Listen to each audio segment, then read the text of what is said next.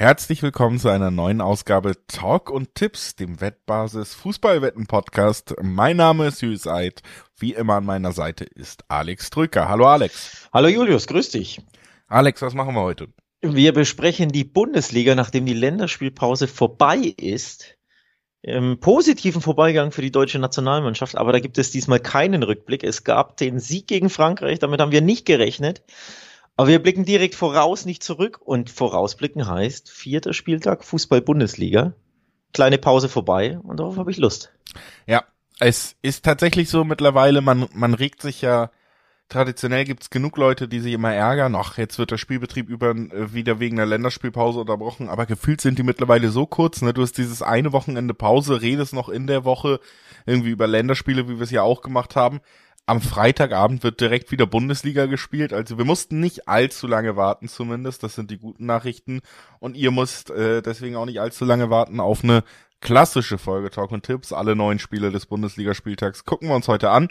Und das tun wir nach ein paar kurzen Hinweisen. Sportwetten sind ab 18 nicht für Minderjährige gedacht und alle Angaben, die wir in diesem Podcast machen, sind Angaben ohne Gewähr, einfach weil die Quoten sich jederzeit noch verändern können zu guter Letzt, Sportwetten können Spaß, aber auch süchtig machen. Und wenn das Ganze bei euch zum Problem wird, könnt ihr euch an den Support der Wettbasis wenden, sei es per Mail oder per Live-Chat.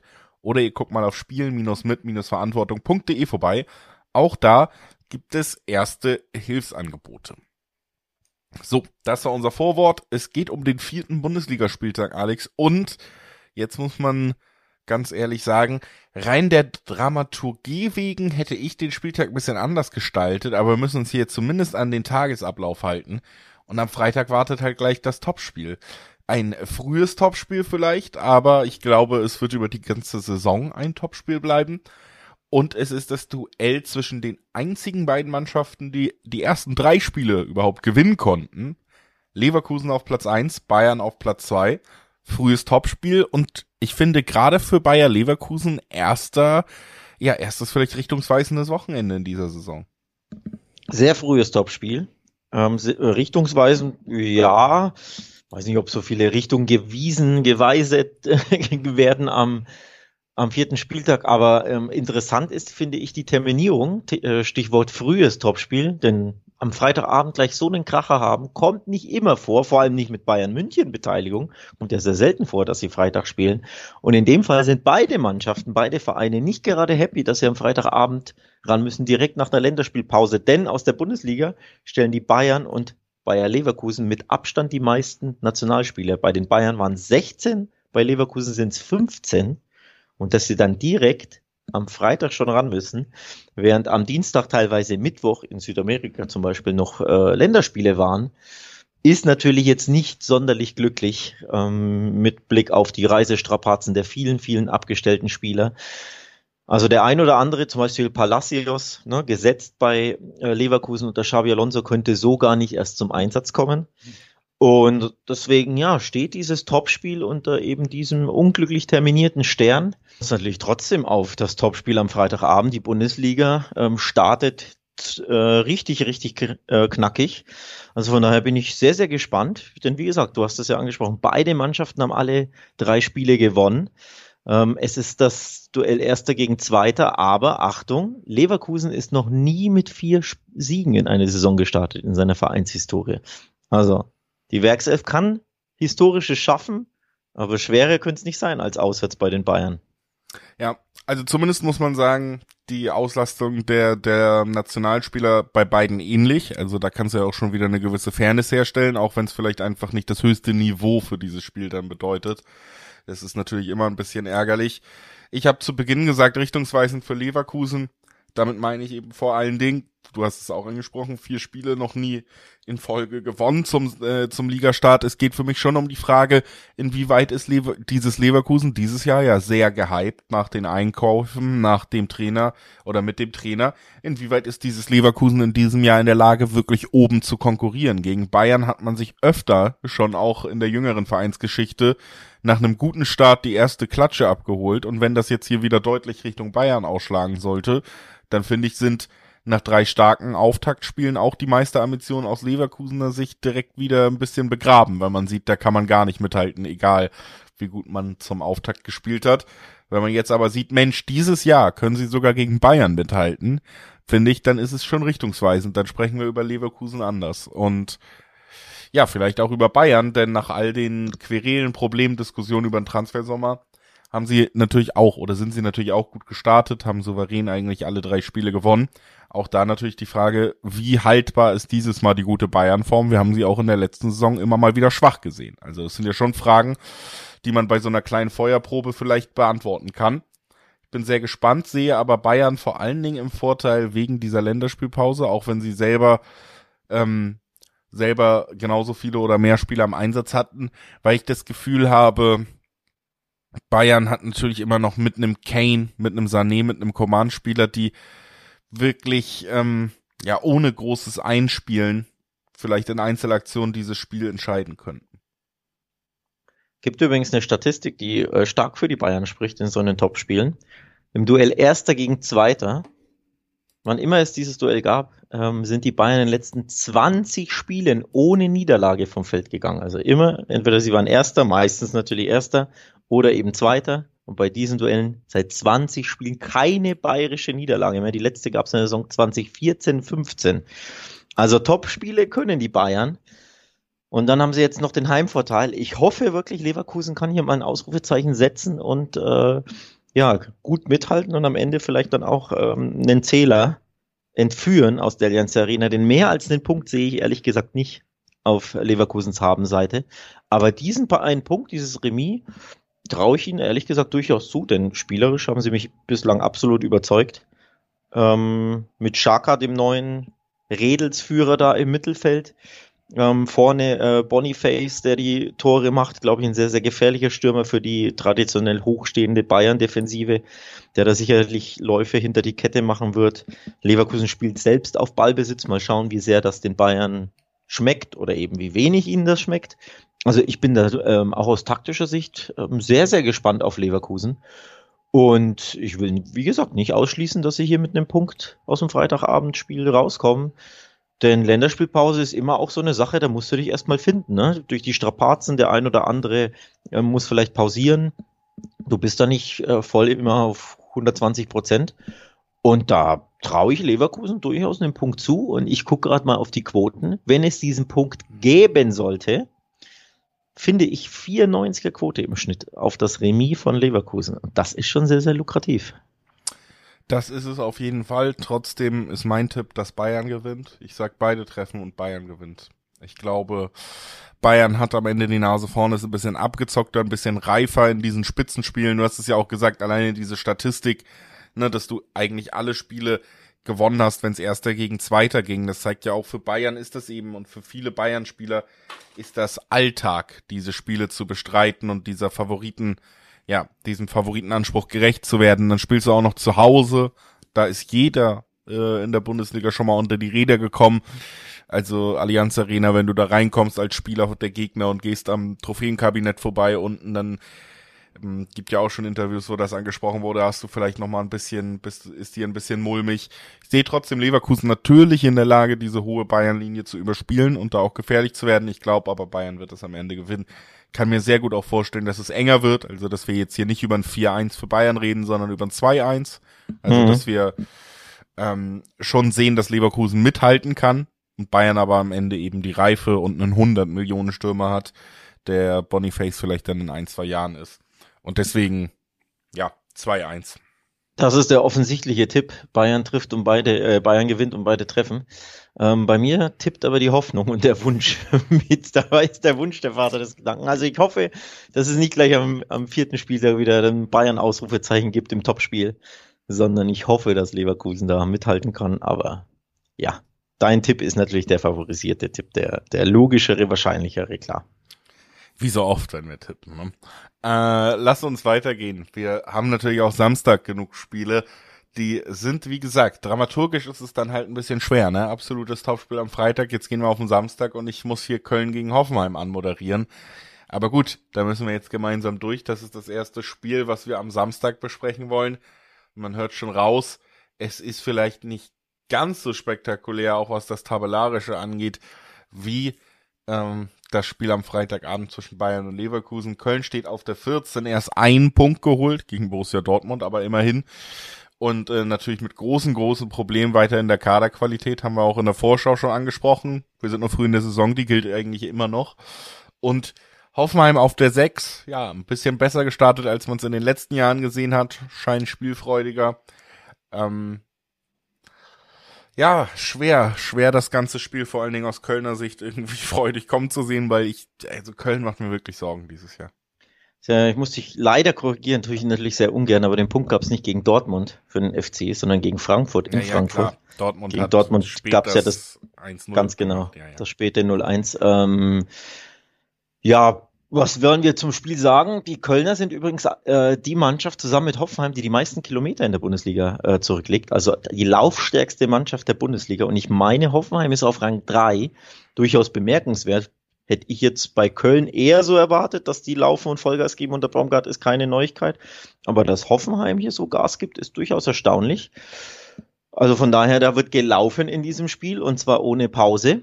Ähm, ich habe eine schlechte Nachricht für alle FC-Fans und für alle Köln-Fans und für diejenigen, die sich denken, ja, jetzt muss der erste Sieg her.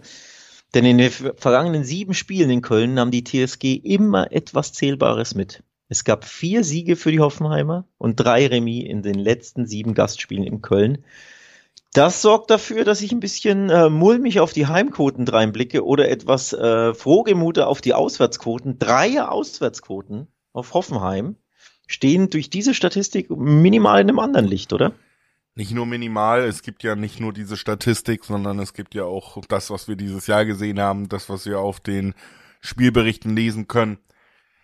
Meiner Meinung nach ist es eine super Quote auf Hoffenheim, sind ordentlich in die Saison gekommen und vor allen Dingen finde ich es im Moment super, super schwer, überhaupt auf Sieg Köln zu tippen in irgendeinem Spiel, weil Köln einfach sehr wenig Mittel hat, Tore zu erzielen. Und ohne Tore wirst du äh, mindestens, äh, ja, also wirst Probleme haben, den Sieg zu holen, ne? Unentschieden vielleicht, aber, aber einen Sieg der Kölner sehe ich im Moment schwer gegen eine vermeintlich bessere Mannschaft, weil Köln einfach überhaupt nicht äh, in der Lage ist, diese Gefahr auszustrahlen, die man natürlich noch vor eineinhalb oder zwei Jahren mit Anthony Modest hatte zumindest. Da wusstest du, es gibt dieses eine Mittel, was du hast. Jetzt hast du eigentlich konstant diesen Kader weiter verschlechtert über zwei Jahre.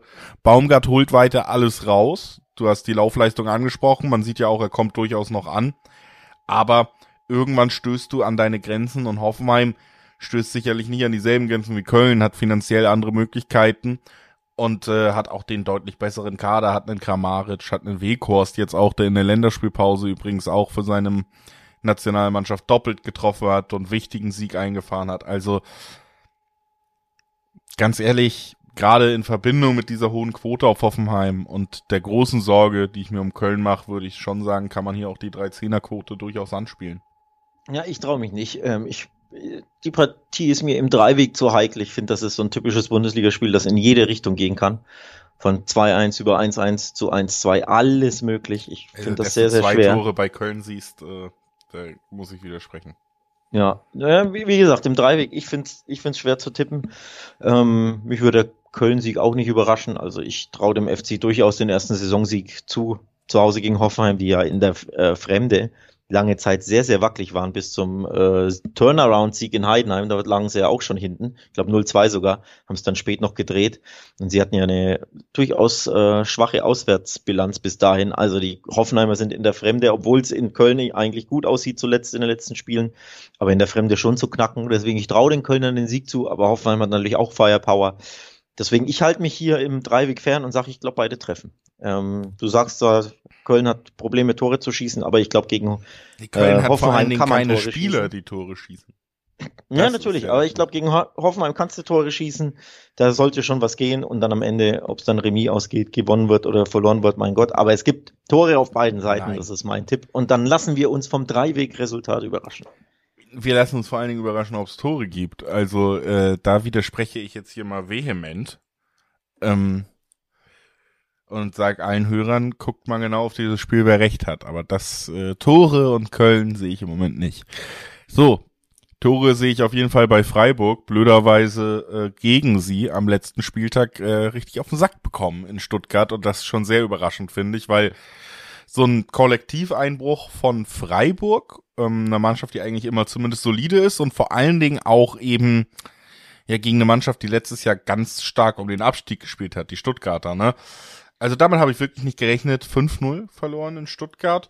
Auf der anderen Seite Borussia Dortmund äh, 2-2 gegen Heidenheim behandelt und angefühlt hat es sich wie eine 10-0-Niederlage in Stuttgart, würde ich sagen, was die Stimmung angeht.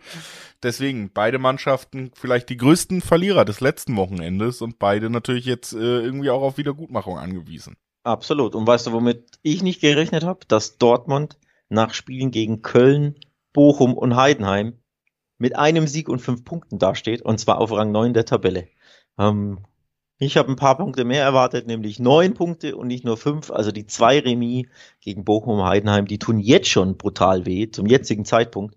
In der Endabrechnung könnten sie natürlich noch mehr wehtun. Das sind diese typischen Spiele, da darfst du eigentlich die Punkte nicht nicht herschenken, wenn du ganz Großes vorhast. Aber nach ganz großem Vorhaben sieht's bei Dortmund überhaupt nicht aus, sondern irgendwie mal wieder drei Punkte angeln. Egal wie eigentlich schon, ne? damit du hier ein bisschen die Wogen glättest und die Krisenstimmung nicht ganz so kriselig ist. Also erneut kein Sieg des BVB in Freiburg und wir reden wirklich von einer unschönen Stimmung rund ums Westfalenstadion. Und ich fürchte, das ist durchaus im Bereich des Möglichen, dass der BVB hier wieder nicht gewinnt. Denn drei der letzten Gastspiele in Freiburg wurden nicht gewonnen, zwei davon sogar verloren. Also das ist ein richtig schweres Auswärtsspiel für den BVB. Ja, also würde ich auf jeden Fall auch mitgehen. Es wird sicherlich nicht einfach. Man sollte sich auch nicht von dieser 5-0-Niederlage von Freiburg täuschen lassen. Das ist für mich eher der Aussetzer als ein gutes Spiel. Ich rechne schon, dass sie auch wieder ähm, ja ordentlich spielen werden sehe natürlich trotzdem den großen Druck bei Dortmund und prinzipiell, auch wenn mich die Spielweise der ersten Spiele nicht überrascht hat, ähm, würde ich schon sagen, Dortmund muss auch in der Lage sein, dieses Spiel zu gewinnen in dieser Situation. Sie haben ähm, immer mal wieder in der vergangenen Saison gezeigt, dass sie auch nach schwierigen Spielen dann zurückkommen konnten mit Terzic. Das kannst du ihnen nicht vorwerfen. Emre Can zum Beispiel hat ein herausragendes äh, Länderspiel jetzt auch gemacht. Also es macht ja auch ein bisschen Hoffnung, dass Leute da vielleicht mit breiterer Brust mal zurückkommen und ein bisschen in ihre Rückrundenform zurückfinden zumindest. Das muss man auch dazu sagen. Und dann ähm, kann ich mir vorstellen, dass man vielleicht auch das erste Mal in dieser Saison irgendwie Sebastian Aller wiedersehen wird, weil der hat natürlich überhaupt noch nicht funktioniert in diesen ersten Spielen. Wenn du deinen Stürmer aber das erste Mal überhaupt irgendwie ins Spiel bringst, dann könnte ich mir auch vorstellen, dass Dortmund hier jeder Mannschaft in der Bundesliga weiterhin gefährlich werden kann. Ähm, und dann muss ich sagen, führt das auch alles dazu, dass ich einfach diese zwei Zehnerquoten auf Borussia Dortmund, die kriegen wir halt auch nicht so oft. Ne? Vielleicht äh, auch ein bisschen gereizt bin, die auszunutzen, ehrlich gesagt. Ich find's viel reizender, die 320 bei Freiburg zu sehen, um ehrlich zu sein. Also die reizt mich schon, die Quote. Oder eben in dem Fall die doppelte Chance.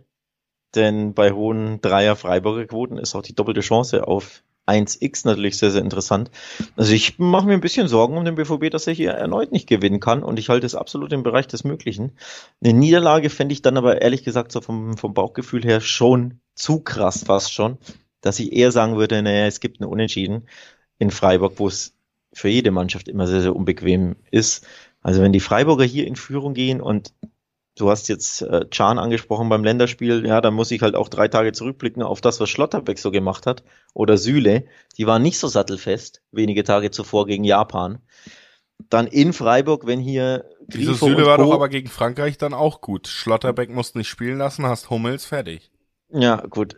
Kann natürlich sein. Aber ich wollte nur sagen, die Dortmunder Hintermannschaft ist jetzt auch nicht immer so sattelfest. Wir können ja auch auf Heidenheim blicken, da gab es ja auch zwei Gegentore. Also ich mache mir ein bisschen Sorgen um den Dortmunder, um die Dortmunder Stimmung, die nicht gut sein wird, wenn Dortmund hier unentschieden in Freiburg spielt. Ja, das stimmt natürlich, ähm, aber ich sage, Dortmund gewinnt das. Ich glaube, es ist ein sehr schwacher Saisonstart, aber die Mannschaft an sich in den großen Bausteinen mit dem Trainern, mit dem Trainer hat eigentlich auch bewiesen, dass sie auch aus diesen Situationen zurückkommen kann und ich glaube, ähm, insgesamt muss man noch ein wenig warten, bevor man den kompletten Zusammenbruch von Schwarz-Gelb irgendwie herbeireden kann. Deswegen, Ich glaube, es kommt. Es kommt jetzt mal mit einem Sieg zumindest wieder halbwegs in normale Spuren. Und die normale Spur ist natürlich auch hier weiterzumachen mit dem nächsten Spiel. Haben wir schon drüber geredet, über die eine Mannschaft. Der VfB Stuttgart muss nach Mainz und ähm, hat natürlich jetzt wieder einen beeindruckenden Sieg im Rücken. Generell eine beeindruckende Statistik. Stuttgarter stehen auf Platz drei in der Tabelle. Damit äh, hätte man, glaube ich, egal an welchem Spieltag nicht unbedingt gerechnet, dass man sie da mal sieht. Und dann interessanterweise mit einem 5-0-Sieg gegen Freiburg zu Hause, einem 5-0-Sieg gegen Bochum zu Hause zum Saisonauftakt und einer 5-1-Niederlage in Leipzig. Also immer fünf Tore auf der einen Seite, zumindest wenn Stuttgart beteiligt war. Einmal kassiert, zweimal bekommen. Jetzt ist wieder Auswärtszeit. Äh, hat man da Angst, dass man direkt wieder fünf Tore bekommt? Einmal kassiert, zweimal geschossen. Ja, ja ähm, also ich, ich lege mich fest, fünf gibt's nicht. Weder auf der einen noch auf der anderen Seite bei dem Spiel. Und es würde mich auch wundern, wenn es insgesamt. Wobei würde mich das wundern? Nee, würde es mich nicht, wenn es insgesamt fünf Tore gäbe. Aber so ein 3 zu 2 Mainz oder 3 zu 2 Stuttgart doch, das würde mich, das halte ich für, für möglich. Aber eher in Richtung Stuttgart. Also ich tendiere hier dazu, dass es das schöne Gesicht des VfB zu sehen gibt. Wenn auch nicht das fünftore-Gesicht, aber durchaus das siegreiche Gesicht. Also Auswärtssieg VfB 260, 270, 280er Quoten je nach Wettanbieter. Ja, das lockt mich ein bisschen, Julius. Denn, Achtung, Mainz nicht gut drauf. Kleiner Fehlstart in der Bundesliga. Ähm, sie sind Vorletzter mit einem Pünktchen und neun kassierten Gegentoren. Das ist äh, Stand jetzt die zweitschwächste Defensive. Nur Darmstadt hat mehr Gegentore kassiert. Jetzt kommen also die torgeilen Stuttgarter. Da geht schon was für den VfB. Ja, also da geht auf jeden Fall was. Ich glaube, äh, also ich gehe da auch tatsächlich mit dir mit. Ich glaube jetzt nicht, dass das äh, komplett abstrus wird und man immer zu Hause alles wegklatscht und auswärts komplett unterliegt. Also ich glaube schon, man wird da mithalten können gegen Mainz mindestens.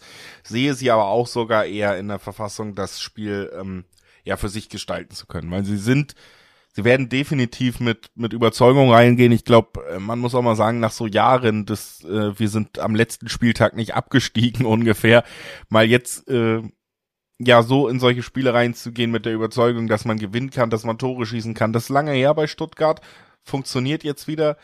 Und bei Mainz funktioniert eben fast nichts. Ne? Also das ist wirklich ein sehr, sehr schwacher Saisonauftakt gewesen. Gerade auch am letzten Wochenende hat man nochmal gesehen, okay, da reden wir jetzt nicht nur über irgendwie eine Mannschaft, die äh, gerade eine schwere Phase durchläuft, sondern da stimmt fast nichts. Ich fand, ja, wie gesagt, gerade gerade dieses Spiel bei bei Werder Bremen eben, wo man von Anfang an komplett unterlegen war und wir haben ja auch Werder eigentlich schon als Abstiegskandidaten so ein bisschen ausgemacht, ne? Und da war man wirklich komplett unterlegen. Das macht mir schon Sorge, weil ich sehe Stuttgart in der auf jeden Fall in der Lage, eine ähnliche Leistung auch abzurufen wie in Werder. Und dann wie du gesagt hast, zwei 70er Quoten auf eine Mannschaft, die Freiburg 5-0 besiegt hat, die mit breiter Brust reingeht gegen eine Mannschaft, die vielleicht auch ein bisschen Angst haben sollte im Moment. Das ist äh, insgesamt eine Kombination aus Quote und Blick aufs Spiel, die ich auch sehr spannend finde. Also diese, diese drei Quoten auf Stuttgart seien von mir hervorgehoben bei diesem Spiel. Aber ich habe einen kleinen äh, Dämpfer, was hier unsere VfB-Euphorie anbelangt und die natürlich der Hörerinnen und Hörer draußen, denn in der Fremde tut sich der VfB nicht immer ganz so leicht. In den vergangenen 28 Bundesliga-Partien auswärts gelangen ähm, nur zwei Siege für die Stuttgarter, aber interessanterweise einer davon in Mainz am Ende der letzten Saison. Also es gibt auch Gründe zu sagen, naja, der VfB in der Fremde Ganz so euphorisch, locker leicht wird's dann doch nicht. Gleichzeitig ist der FSV Mainz 05 übrigens seit acht Spielen sieglos, drei in dieser Saison, fünf in der letzten Saison. Sie waren ja irgendwann auf Kurs Europacup, ne? Und dann nahm das Ganze ab und Saison, äh, das Ende der Saison war ja sehr, sehr ernüchternd. Also acht Spiele ohne Sieg für Mainz, nur zwei Siege in 28 Bundesliga-Auswärtsspielen zuletzt für den VfB Stuttgart. Man könnte auch sagen, das klingt irgendwie nach Remis. Nee. Ich glaube, es ist an der Zeit, dass Stuttgart äh, mit dieser guten Leistung sich hier die drei Punkte abholt. Und wie gesagt, auch die Quoten lohnen sich dann. Also für mich äh, Dreiweg Stuttgart hier der Tipp. Ich würde sagen, wir gehen auch direkt weiter und da sind wir uns hoffentlich mal einig jetzt. Ich meine, was ist das hier für eine unharmonische Folge bis jetzt? Aber Äh, Leipzig gegen Augsburg ist das nächste Spiel, über das wir sprechen wollen. Und da dürften wir doch erstmal denselben Favoriten haben, oder? Ja, aber da wird die Einigkeit sehr langweilig werden. Denn ja, RB Leipzig, haushoher Favorit gegen Augsburg, schon allgemein gesprochen natürlich Leipzig, Augsburg, ne, Champions League Teilnehmer gegen Abstiegskandidat, dann spielt der Champions League Teilnehmer, ähm, der vielleicht mehr sein könnte in der Saison, Achtung, äh, auch noch zu Hause. Das ist eigentlich auf dem Papier eine klare Sache und auch die Stats der letzten Jahre zeigen auf, dass das wirklich eine klare Sache ist. Leipzig hat seit elf Bundesligaspielen nicht mehr gegen Augsburg verloren. Das ist das eine. Und das andere ist, Augsburg, unabhängig vom Gegner, wartet auswärts seit 14 Spielen auf einen Sieg. Also ja, die Ausgangslage ist glasklar. Und glasklar ist für mich hier der Leipziger Heimsieg. Ja, gehe ich auf jeden Fall auch mit und ich würde sagen, ähm, ja, man tut sich hier den Gefallen, mal ein bisschen zu gucken, wie kann man die 1,20er Quoten aufpolieren. Selbst die, der Handicap-Tipp ist nicht sonderlich lukrativ, gibt 1,6er Quoten dann. Das mhm. ist für einen Handicap-Tipp immer eine blöde Kombination, lohnt sich noch nicht so richtig. Spannend finde ich, dass es Zweier-Quotenteils gibt auf den Tipp, beide treffen Nein. Also da kann man natürlich durchaus was machen, wenn wir jetzt sagen, weißt du was, ich glaube, Leipzig kann hier die Null halten und gewinnen dann haben wir auf jeden Fall eine schöne Kombi, weil wir äh, Zweierquoten bei beide Teams treffen, nein, plus den Leipzig-Sieg haben. Das würde sich lohnen. Wäre sowas, wo ich ein bisschen drauf schielen würde, weil ich glaube auch, es wird ein relativ deutlicher Favoritensieg, ein relativ ungefährdeter. Man wird sehr, sehr viel den Ball haben und dann äh, Augsburg vielleicht auch wenig Chancen geben, erfolgreich zu sein. Also mein Tipp hier, Leipzig gewinnt und zwar ohne Gegentor. Finde ich gut. Ich wollte es auch äh, garnieren, den Tipp aufpolieren durch eben äh, Leipzig siegt ohne Gegentreffer. Aber es gibt zwei, zwei Ausfälle bei Leipzig, die wir durchaus mal kurz thematisieren sollten, für die, die es nicht auf dem Schirm haben. Hinten fällt Orban langfristig aus. Sehr, sehr schmerzhafter Ausfall des Abwehrchefs. Und in der Offensive fe fehlt Dani Olmo, der sich bei der Nationalmannschaft verletzt hat. Also auf zwei Schlüsselpositionen, zwei Ausfälle, zwei schmerzhafte. Wahrscheinlich weniger schmerzhaft mit Blick auf den Sieg gegen Augsburg, der ein Pflichtsieg ist, aber natürlich dann mit Blick auf die Champions League, die nächste Woche kommt. Und die wir übrigens am Montag natürlich wieder besprechen, denn wir sind hier mit der Donnerstagsfolge zurück. Aber Champions League nächste Woche heißt natürlich, Julius, kleine Anmerkung von mir, am Montag gibt's die Talking Tips Folge, die auf die Champions League Spiele blickt. Und mal gucken, wie wir da das Matchup von Leipzig äh, begutachten und mal gucken, wie sich da auswirken wird, dass Orban und Olmo verletzt fehlen. Gegen Augsburg sollte es zumindest noch keine Auswirkungen haben. Ja, da sehe ich Leipzig auch breit genug aufgestellt, zumindest bei dem Gegner jetzt, um, um das zu kompensieren, ob da jetzt Olmo oder äh, Simons äh, startet. Das sollte keine großen Unterschiede machen. Dann lass uns dieses Spiel schnell abhaken, wenn wir uns da auch einig sind und hoffen, wir bleiben uns einig, sonst gibt's vielleicht gar keine Champions League-Folge, wenn du mir hier weiter so widersprichst immer. Äh, aber wir gehen zum nächsten Spiel Wolfsburg gegen Union Berlin. Das ist ein Spiel, ja, da würde ich vielleicht nicht unbedingt mit dem spektakulärsten Fußball der Liga rechnen, aber es ist natürlich trotzdem spannend, denn Union Berlin sechs Punkte aus den ersten drei Spielen, zweimal den Erwartungen gerecht geworden, die ich an sie hatte. Einmal äh, ja nicht ganz so gegen Leipzig zu Hause 3-0 verloren. Das war ein bisschen deutlicher, als ich es erwartet hätte. Ich dachte, zu Hause kann Union da auch mithalten. Da hast du schon gesehen, gut, in der normalen Saison gibt es vielleicht doch noch einen kleinen Unterschied zwischen Union Berlin und Champions League Mannschaften mit Champions League Budget richtigen. Ähm, da wurden ihnen so ein bisschen die Grenzen aufgezeigt. Ne? Die Frage ist jetzt natürlich, ob Wolfsburg auch eine Grenze ist, haben ja genauso viele Punkte geholt wie Union Berlin bis jetzt. Oder ob Union Berlin so ein bisschen zurück in die Siegerspur kann, dann wäre man natürlich auch wieder unter den Top 4 vielleicht zu finden in der Tabelle. Ja, Fünfter gegen Siebter, beide mit sechs Punkten, beide mit zwei Siegen gestartet, also alles andere als ein schlechter Start. Zeigt auch auf, dass mit Wolfsburg womöglich zu rechnen ist in den Top 6 in der Saison. Ähm, denn jetzt ein Sieg gegen Union wäre, finde ich, durchaus ein kleines Ausrufezeichen, wenn es auch, auch wenn es natürlich noch früh in der Saison ist, aber durchaus ein Ausrufezeichen gegen den Champions League-Sieger, äh, Teilnehmer, nicht Sieger, um Gottes Willen, das führt zu weit. Kann kommen, aber ist noch ein bisschen früh. Nee, gegen den Champions League Teilnehmer direkt zu Hause zu gewinnen, wäre, glaube ich, schon ein kleines Ausrufezeichen, ein frühes in der Saison. Dass Wolfsburg hier Ambitionen hat, Top 6 zu, äh, die Top 6 zu erreichen. Ich halte es durchaus im Bereich des Möglichen, in einem Spiel, das für mich wirklich auf Augenhöhe daherkommt. Von den Quoten her interessanterweise, aber wieder nicht. Wir haben wieder das alte Thema, du sprichst es in jeder Folge an. Ich will es jetzt mal vorwegnehmen. Es ist einfach sehr, sehr häufig so, dass Union interessant hohe Quoten hat, weil sie im Ticken unterschätzt werden. Wir sprechen hier meiner Meinung nach von einem Duell auf Augenhöhe, wo ich ähnlich wie bei äh, ja, Mainz-Stuttgart zum Beispiel, ne? Quoten erwartet, die im mittleren Zweierbereich bei beiden liegen, aber nee, was ist der Fall?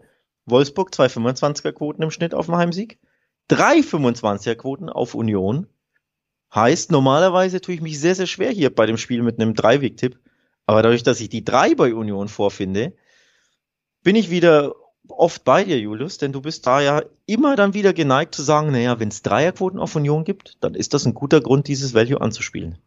Ja, also es gibt, glaube ich, kaum eine Mannschaft, die so konstant Spiele gewinnt, die immer wieder solche Quoten bekommt. Das ist einfach ja. so und deswegen ja. lohnt sich das oft, das äh, völlig berechtigt, das anzusprechen.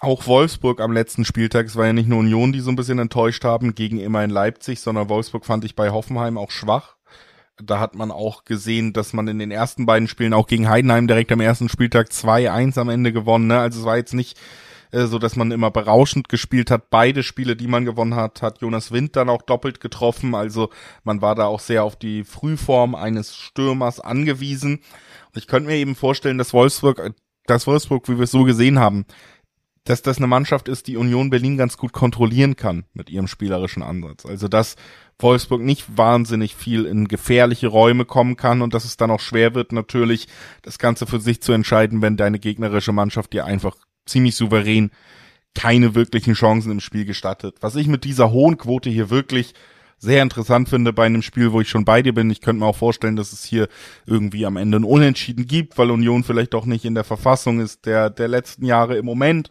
weil sie jetzt auch vor dem Champions League Spiel stehen, vor dem ersten der Geschichte. Vielleicht ist da auch schon so ein bisschen der Blick nach vorne weiter, ne? Weiß man auch nicht immer. Ich finde es aber sehr interessant, dass wir mit diesen Quoten hier sogar bis zu 1,7er Quoten auf die doppelte Chance kriegen. Also wir können hier nicht nur sagen, Union gewinnt, sondern wir können sagen, Union gewinnt oder es gibt ein Unentschieden und das halte ich beides für absolut vorstellbar und kriegen immer noch 1,7er Quoten. Das ist völlig in Ordnung für so einen Bundesliga-Samstag-Tipp, gerade wenn du Kombischeine spielst, sogar schon eine ziemlich spannende Quote. Und ähm, bei einem Spiel, bei so einem Spiel eine doppelte Chance finde, die sich auch noch lohnt, ähm, das, das würde ich wahrscheinlich machen. Also das ist mein Tipp. Ja, finde ich gut. Ähm, Stichwort Champions League, du hast das angesprochen, das kann immer auch in, im Hinterkopf sein. Und in dem Fall wäre es überhaupt nicht verwerflich oder unverständlich, dass es im Hinterkopf ist, denn erstes Champions League Spiel von Union Berlin in der Vereinsgeschichte nächste Woche Mittwoch bei Real Madrid im Bernabeu. Das ist einfach das größte Spiel der Vereinsgeschichte. Und drei Tage vorher spielst du aber am Mittellandkanal in Wolfsburg. Eines der eher graueren Bundesligaspiele. Also menschlich gesehen kann, könnte man verstehen, wenn Union nicht die typischen, keine Ahnung, 300 Kilometer pro Spiel läuft, wie viele ihre Spieler so laufen. Die sind ja auch sehr, sehr laufstark immer. Aber allein von den Quoten her juckt es mich auf Union zu setzen, auch wenn ich am ehesten beim Unentschieden bin. Ähm, und interessant ist übrigens, einen Auswärtssieg gab es in den neun Pflichtspielen zwischen diesen beiden Mannschaften noch nie. Ich gehe also mit gemischten Gefühlen in diesem Spiel. Wenn es etwas noch nie gab, finde ich, wird es Zeit, dass es mal passiert. Ne? Ja. Ist einfach so, statistisch gesehen, irgendwann muss es doch mal einen Auswärtssieg geben. Und dann wird, bringt mir der Auswärtssieg 3,25er Quoten im Schnitt. Also es lohnt sich auch, es ist auch lukrativ, das anzuspielen. Ich, auf der anderen Seite und äh, Real Madrid im Hinterkopf und natürlich ein schweres Spiel, vielleicht auf Augenhöhe. Da spricht auch sehr, sehr viel fürs Remis. Und deswegen ist die doppelte Chance die Mischung aus beiden. Also genau ne, der Sweet Spot. Ja. Und das wäre der beste, beste Tipp, wie ich finde. Weißt du, was mein Sweet Spot ist? Wettbasis.com. Das ist äh, eine Website, auf der findet ihr nicht nur über die Bundesliga die Übersicht über alle kommenden Spiele, was kann man tippen, wer ist Favorit, wo können wir tippen, also auch Quotenvergleiche, wo lohnt sich's am meisten. Das gibt's auch für alle anderen spannenden Ligen, das gibt's sogar über den Fußball hinaus für alle wichtigen Sportevents und deswegen sei euch hier nochmal ans Herz gelegt. Wenn ihr rundum informiert ins Wochenende starten wollt, dann guckt doch auf jeden Fall auch mal auf wettbasis.com vorbei Ähm, du hast aufgrund meiner grandiosen Überleitung ein bisschen den Kopf geschüttelt, aber keine Angst, wir gehen zurück zum Fußball. Wir gehen zu Bochum gegen Frankfurt als nächstes. Das sind Mannschaften, die ja auch nicht, glaube ich, nur positive Gefühle bis jetzt zu der Saison haben. Frankfurt mit Kolumuani ja noch am Deadline Day oder nach dem Deadline Day eigentlich noch ihren Stürmer verloren, konnten dann auch nicht mehr nachrüsten. Also auch so ein bisschen die Frage, ist das vielleicht dieser eine Spielerabgang zu viel, der eine Spieler, der nicht hätte fehlen sollen, wenn man Richtung Europa League gehen will. Auf der anderen Seite Bochum, ja, zwei Unentschieden sich irgendwie erkämpft, aber auch schwer vorstellbar, dass man mit den Leistungen wirklich auf drei Punkte einfahren kann, die wir gesehen haben. Und dann muss man sich eben fragen, wie lange bleibt Bochum noch äh, auf einem Platz, der nicht den Abstieg bedeutet? Ja, drei Punkte gegen Frankfurt sind eigentlich etwas, was die Bochumer durchaus gerne und gar nicht mal so selten einfahren. Denn Achtung, der Lieblingsgegner ist zu Gast, Anne Kastropper. Äh, Frankfurt ist tatsächlich der Lieblingsgegner von Bochum. Beim Jubiläum auch noch, sollte man auch erwähnen, der VfL feiert sein 175-jähriges Bestehen. Und gegen Bochum gab es die meisten Siege. Gegen keinen anderen Verein hat Bochum mehr als 20 Siege eingefahren. Gegen Frankfurt gab es schon 25 in der an der Zahl. Und in der Bundesliga haben sie überhaupt nur eine positive Bilanz gegen drei Vereine. Gegen Frankfurt. Äh, Frankfurt ist einer davon. Die anderen beiden sind Augsburg und Hoffenheim. Da gab es aber ein bisschen weniger Spiele, logischerweise. Also Frankfurt, der Lieblingsgegner der Bochumer, an ihrem Jubiläum und gleichzeitig, Achtung, wartet Frankfurt seit zwölf Auswärtsspielen auf einen Sieg. Hier ist doch alles bereitet für den ersten Bochumer Saisonsieg, oder? Ich glaube nicht. Aber ich nehme das alles mit rein und finde, das sind ein paar gute Punkte und gerade an der Spielstätte bei Zuschauern, die durchaus auch schon positive Einflüsse auf Spiele haben, finde ich, ist das erwähnenswert aus meiner Sicht wird das Ganze vielleicht nicht ganz für einen Sieg reichen. Es ist ein Tipp, den ich selten abgebe, aber hier sehe ich ihn echt äh, ziemlich genau vor mir. Vor allen Dingen auch Frankfurt ja schon zweimal unentschieden gespielt diese Saison. Ich glaube, das könnte wieder ein Unentschieden werden. Also, dass hier am Ende dann doch Frankfurt die Durchschlagskraft fehlt, um das Ganze für sich wirklich zu entscheiden und dass Bochum sich wieder den Punkt mit der Unterstützung des Publikums an diesem besonderen Tag, dass man sich das schon erstreiten kann. Also hier sehe ich tatsächlich mal einen Unentschieden-Tipp relativ klar. 360er Quoten, damit im Dreiweg natürlich auch die höchste Quote, ist ja oft so das Unentschieden. Und ja, tatsächlich äh, für mich ein Tipp, den ich mir sehr, sehr gut vorstellen kann. Umkämpftes 1-1, äh, Kastropper beim Jubiläum. Warum nicht? Warum nicht? Ähm, also es gibt gute Gründe zu sagen, Bochum haut hier mal wieder einen raus. Haben sie letztes Jahr nicht, letzte Saison nicht 3-0? gegen Frankfurt sogar zu Hause gewonnen. Aus der dunklen Erinnerung, ich habe es jetzt äh, nicht nachgeschlagen, aber aus der dunklen Her Erinnerung raus war da doch was. Dreierquote auf Bochum ist wieder lukrativ, ist interessant. Nur auf Bochum tippen ist einfach recht schwer, ne? weil sie halt immer wieder, na nicht immer wieder, aber ab und zu dann doch die Schuldigkeit übrig bleiben, dass sie so unbedingt in die erste Liga gehören. Es gibt aber immer wieder einfach Heimspiele, wo sie das einfach zeigen, wo sie den Gegner in Grund und Boden rennen und ja, in diesem kleinen Stadion dann doch irgendwie so der Funke überschwappt, ne? Und beim 175-jährigen Jubiläum, nee, 75-jährigen, 175-jährigen, so, Gott, deswegen, ich komme wieder mit den Zahlen durcheinander. Da könnte das natürlich erst recht passieren. Ich glaube, sie tragen auch ein Sondertrikot, also da wird schöne Stimmung im Stadion sein. Und dann so ein, ja, 1 zu 0 Bochum, so ein schwer erkämpftes Frankfurt entnervt, die Tore fallen nicht, weil der Torgarant vorne fehlt und Bochum wirkt irgendwie ein Ding nach einer Flanke und nach einem Standard rein und der VfL gewinnt 1 zu 0. Kann ich das ausschließen? Auf keinen Fall. Ja, wie gesagt, ich glaube, es wird ein ähnlicher Spielverlauf. Ich glaube aber, Frankfurt wird das eine Tor zum Ausgleich da noch machen. Also 1-1 äh, für mich sehr gut vorstellbar, unentschieden Tipp. Wäre für mich auch immer noch ein kleiner Erfolg aus Bochumer Sicht, wenn man hier wieder nicht verliert ähm, gegen eine vermeintlich deutlich ja, finanziell und spielerisch besser aufgestellte Mannschaft. Jetzt würde ich sagen, lass uns weitergehen zum nächsten Spiel. Wir gehen auf den Sonntag. Das erste Spiel, was wir da besprechen wollen, ist Heidenheim gegen Bremen. Und mein Tipp, ich glaube, den gebe ich wirklich sehr selten ab. Zwei 70er bis zwei 80er Quoten gibt's da drauf. Über 3,5. Sonntagsspektakel, sage ich. Sonntagsspektakel. Ja gut, das gab's ja schon mal in Heidenheim vor zwei Wochen. als die TSG Hoffenheim zu Gast war. Da gab es ein 3 zu 2 für die TSG. Last-Minute-Win, Turnaround. Remontada, wie man in Spanien sagt. Also es kann durchaus äh, unterhaltsam sein. Und Achtung, Heidenheim-Bremen, da war doch was, ne? War da nicht die Relegation in Heidenheim, wo Bremen auch ein 2 zu 2 errang und dadurch, oder war es ein 3 zu 3 sogar, und dadurch die Klasse gehalten hat?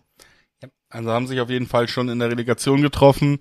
Da hatte Bremen das bessere Ende für sich. Könnte ich mir hier auch vorstellen am Ende, aber was wir bei Heidenheim halt gesehen haben, finde ich schon, dass sie in der Liga angekommen sind. Ne? Spätestens mit diesem 2-2, dass man so zurückkommt gegen Dortmund. Sie haben selber auch immer gesagt, nach den ersten Spielen, ein, zwei Sachen waren gut, wir müssen noch lernen. Gegen Dortmund hat es schon ein bisschen besser geklappt, da gab es den ersten Punkt, die ersten Tore dann auch.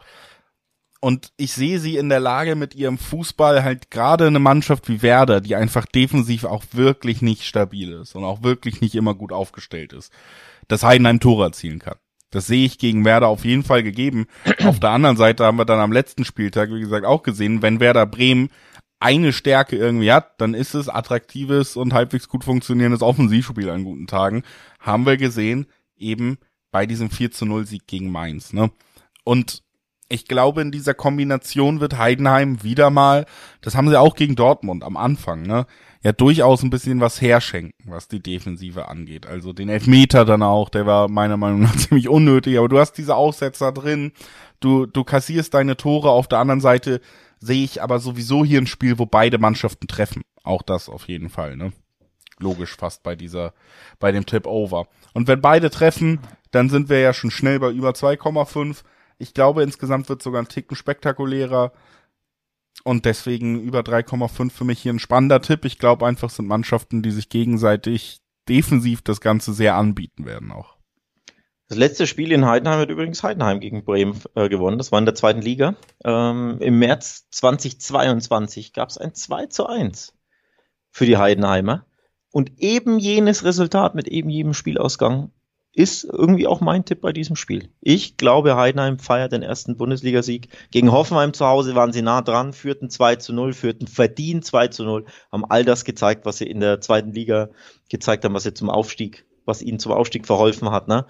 Ähm, diese, diese Unbekümmertheit, diese Laufstärke, dieser, dieser Mut im Spiel auch, ne, dass sie einfach draufgehen, dass sie ihr Ding machen, dass sie den Gegner übertölpeln auch ein bisschen, dass sie überhaupt nicht ängstlich spielen. Ähm, und um ein Haar hätten sie gegen Hoffenheim schon gewonnen, aber irgendwie hinten raus ne, ging es dann schief.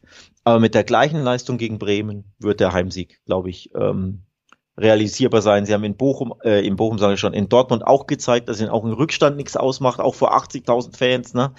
0-2 hinten gegen den BVB und da nochmal Charakter gezeigt. Und Bremen ist einer dieser Gegner, wenn der erstmal hinten liegt und die Mannschaft äh, overwhelmed, die Werderaner, dann, dann geht da nichts mehr für Werder. Also Werder, wenn Werder hinten liegt, war's das aus meiner Sicht. Dann gewinnt Heidenheim das. Also Heidenheim schießt das erste Tor. Wer hier übrigens ein Tipp, den wir selten abgeben, den ich mal äh, mal auf äh, dem Zettel habe und am Ende im Dreiweg tippe ich, dass Heidenheim sein erstes Bundesligaspiel gewinnt. Gibt äh, zwei 30er, zwei 40er Quoten, also auch interessant. Ich hätte mir fast gewünscht, dass es noch ein bisschen höher ist, damit sich noch mehr lohnt, denn Bundesliga-Aufsteiger, der noch nie gewonnen hat. Ja, ich habe gehofft, vielleicht finde ich da zwei 80er, zwei 90er Quoten so vor. So sind es nur zwei 30, zwei 40er.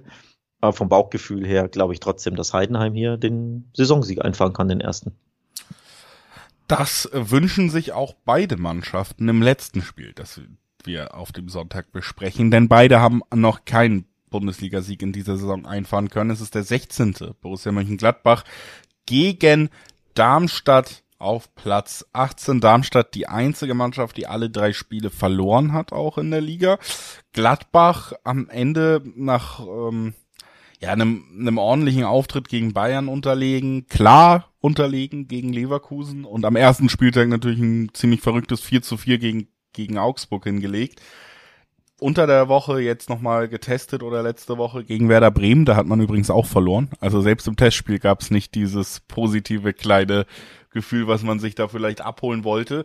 Und man muss sagen, Darmstadt 98, das ist jetzt wirklich für Gladbach. Ich finde, da ist ordentlich Druck drauf, weil wir haben vor der Saison gelobt, was Seoane es ist da gemacht hat in der Vorbereitung. Es ist natürlich auch ein klarer Umbruch im Team, aber irgendwann brauchst du auch so ein bisschen Aufbruchstimmung bei so einem Umbruch und die muss eben durch Siege entstehen. Das ist im Fußball so.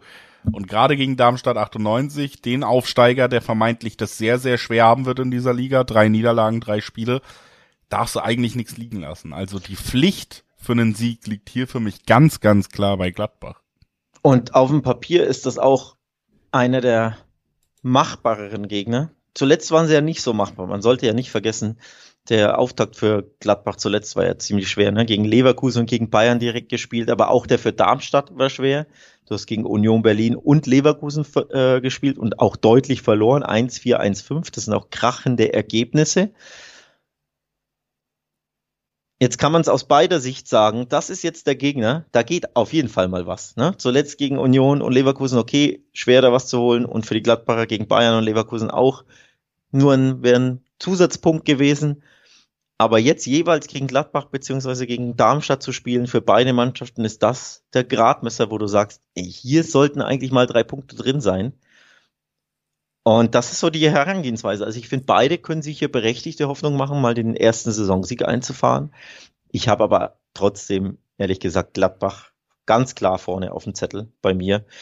Denn ähm, ich glaube, sie sind die bessere Fußballmannschaft, sie sollten mehr Firepower vorne haben.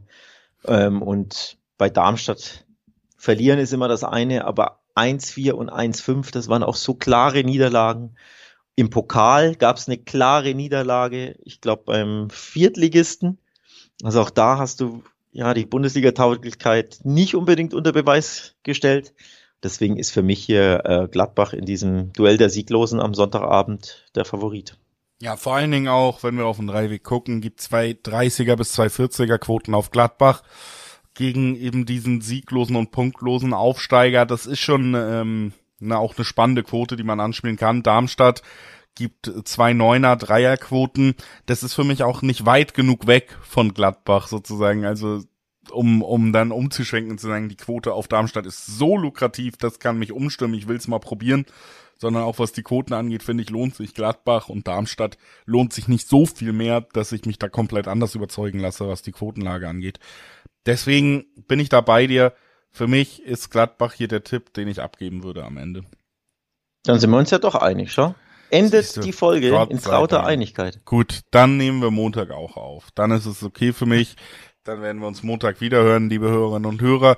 Erstmal natürlich danke, dass ihr heute eingeschaltet habt. Wir freuen uns auf den nationalen Fußball am Wochenende und dann am Montag reden wir über die Champions über die Champions League, den internationalen Fußball. Da freuen wir uns natürlich auch sehr drauf. Es geht endlich wieder los auf dem europäischen Parkett. Also schaltet auch am Montag ein. Danke, dass ihr immer dabei seid und äh, viel Spaß mit dem Wochenende. Ciao.